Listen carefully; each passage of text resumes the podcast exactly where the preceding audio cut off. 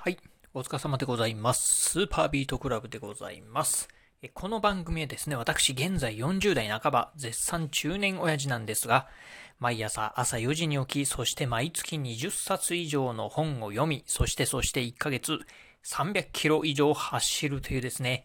超ストイックな私が一人語りする番組でございます。今日のね、お話はですね、土曜の牛の日は1年に複数回あるんですよっていうね、お話をしてみたいなと思います。えー、今ね、ラジオをね、このラジオ収録してますのが、7月の31日ですね。7月の最終日でございます。えー、今年2021年のですね、土曜の牛の日はですね、確か2月、えー、7月の28日だったかな？にありましたね。はい。皆さんね、どうでしょう？土曜の牛の日。まあね、うなぎなんかね、食べられた方もいらっしゃるんじゃないかなと思うんですが、皆さんいかがでしたでしょうか、えー、私はと言いますとですね、なかなかね、土曜のうちの日、うなぎ食べてみたいなと思ってね、まあ、近所のね、あの、スーパーにね、あの、行ってみたんですが、うーん、一匹ね、えー、3000円ぐらいね、えー、して、まあ、ちょっとこれは買えないなと。まあ、うちね、家族4人家族なんですけど、まあ、1匹ではね、うなぎ足りないんでね、2匹ぐらいね、2匹、まあね、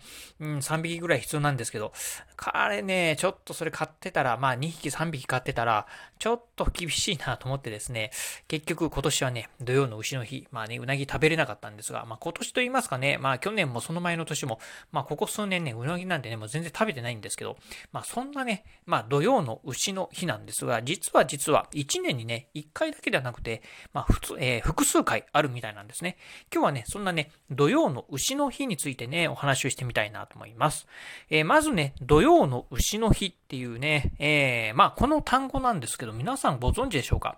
はじめね、私ね、あの、これね、あの、もういつあったかな？中学校ぐらいの時かな？まあ、土曜の牛の日って聞いた時に、土曜の牛の日の土曜っていうのは土曜日の土曜のことかなというふうにね、ずっと思ってたんですけど、まあ、これはね、全然違うんですよね。うん。まあね、今日はね、このね、土曜の牛の日っていうところね、えー、まあ、どんなね、えー、曜日なのっていうところをね、あまあ、どんな曜日、どんな日に、日なのっていうところをね、えー、ご紹介してみたいと思います。まずね、その土曜土曜の牛の日のね、土曜なんですけど、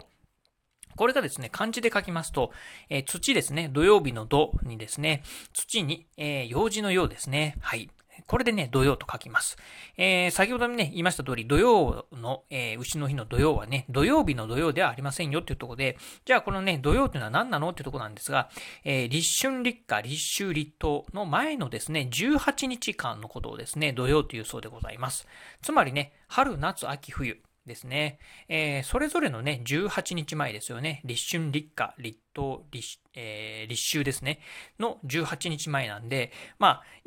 えー、最低でもね、1年にね、4回はね、あるっていうのがね、土曜でございます。最低でも1年に4回、おかしいな。まあ、1年に4回あるっていうのがね、土曜でございます。はい。えー、まあ、ということでね、まず土曜っていうのがね、1年に4回あるっていうのをね、まず覚えておいていただければ。そしてね、その、えー、先ほど言いました、立春、立夏、立冬、えー、立秋ですね、の前の18日前のことをですね、土曜と言うんですよ。というのをね、まず覚えておいていただければなと思います。で、次はですね、土曜の牛の日のね、牛の日でございます。牛の日、これね、何かと言いますとですね、えー、十二支のね、牛のね、えー、牛から取ったね、牛の日でございます。えー、ねえ、牛、とら、う、たつ、みっていうふうにね、あの、ずっとこう、12個続いていくかと思いますが、あの十二支ですね、十二支、まあね、ねえ、牛、とら、うの、まあ最初の牛ですよね、えー、最初から2番目の牛、えー、このね、えー、牛の日がですね、えー、土曜の牛の日の言葉になります。つまりなんですけど、これね、あの、毎日ね、あの、何の日何の日っていうのは決まってますんで、えー、それがね、12日にね、一度ややってくるっていうのがね、牛の日でございます。つまり、先ほど言いました、立春、立夏、立冬、えー、立秋ですね、の18日間の間のね、ことと、この牛の日、このね、両方が重なる日がですね、土曜の牛の日でございます。ということでね、まあ、最低でも、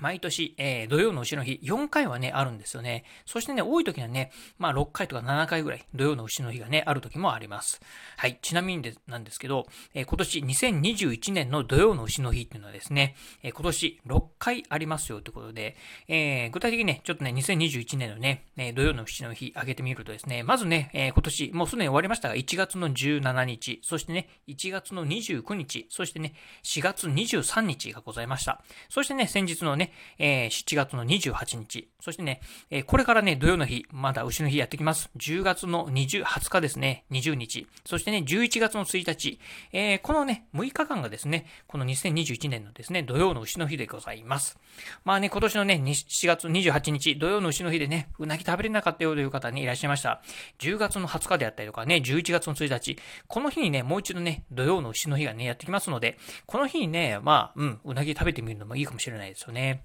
でね、いろいろとね、調べてみると、えー、うなぎ、まあ、天然のうなぎなんですが、一番ね、油が乗ってる時期が、まあ、10月から12月ぐらいだそうでございます。うなぎっていうのはね、なんかね、どうやら冬眠をする、まあ、あの、生物みたいでして、まあ、冬眠する場合っていうのはね、十分にね、体にね、栄養を溜め込んでおいてから、まあ、冬眠しますんで、つまりね、えー、秋、まあ、10月から12月ぐらいのね、うなぎっていうのはね、一番ね、こうね、体に栄養が溜まってる。まあ、つまり、つまり、まあ、油がね、一番乗ってるっていうところがね、あるみたいですんで、もしかするとね、7月の28日の土曜日のえー、土曜の牛の日よりも、10月の20日、11月の1日のね、土曜の牛の日の方が、うなぎの方が美味しいのかもしれないですね、ってとこですね。うん。まあまあ、とはいえね、天然のうなぎっていうのはね、めちゃくちゃ高いですからね、うん、なかなかちょっと一般庶民ではね、食べれる、うん、ものではないのかもしれませんが、まあ今からだったらね、まあ十分お小遣い貯めればですね、まあ、えー、ね、天然のうなぎもね、食べることできるかなと思いますんで、ぜひね、まあちょっとね、この夏、土曜の牛の日でね、うなぎ食べれなかったなという方はですね、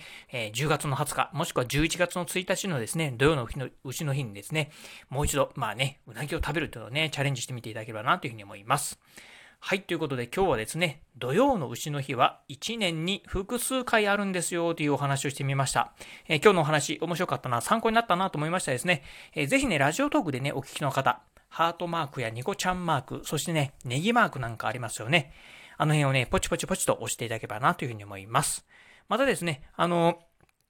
この番組、えー、ラジオトーク以外にもですね、えー、Apple Podcast や Google Podcast、あとね、Amazon Podcast や Spotify、まあこういったね、ポッドキャストサービスなんかでもね、私のラジオ配信しております。まあね、えー、ラジオトーク、まあそういうね、ちょっとアプリね、入れるの嫌だよっていう方ね、いらっしゃいましたら、ぜひね、まあ、うん、Google のポスト、えー、えー、Google の、えー、ポッドキャストや Apple のポッドキャスト、そしてね、Amazon や Spotify なんかでもね、聞くことができますんで、ぜひね、まあそういったサービスの方からですね、購読していただければなというふうに思います。そして最後、私ね、えー、ツイッターもやっております。ツイッターの方はですね、このラジオの配信情報以外にも、あとね、YouTube だったりブログなんかもですね、毎日ね、配信更新しております。えー、ブログ、YouTube、ラジオですね、の、えー、配信、投稿情報なんかを毎日ツイートしておりますので、ぜひよろしければ私のね、ツイッターアカウントの方もフォローしていただければなというふうに思います。はい、ということで今日はこの辺でお話を終了いたします。今日もお聴きいただきましてありがとうございました。お疲れ様です。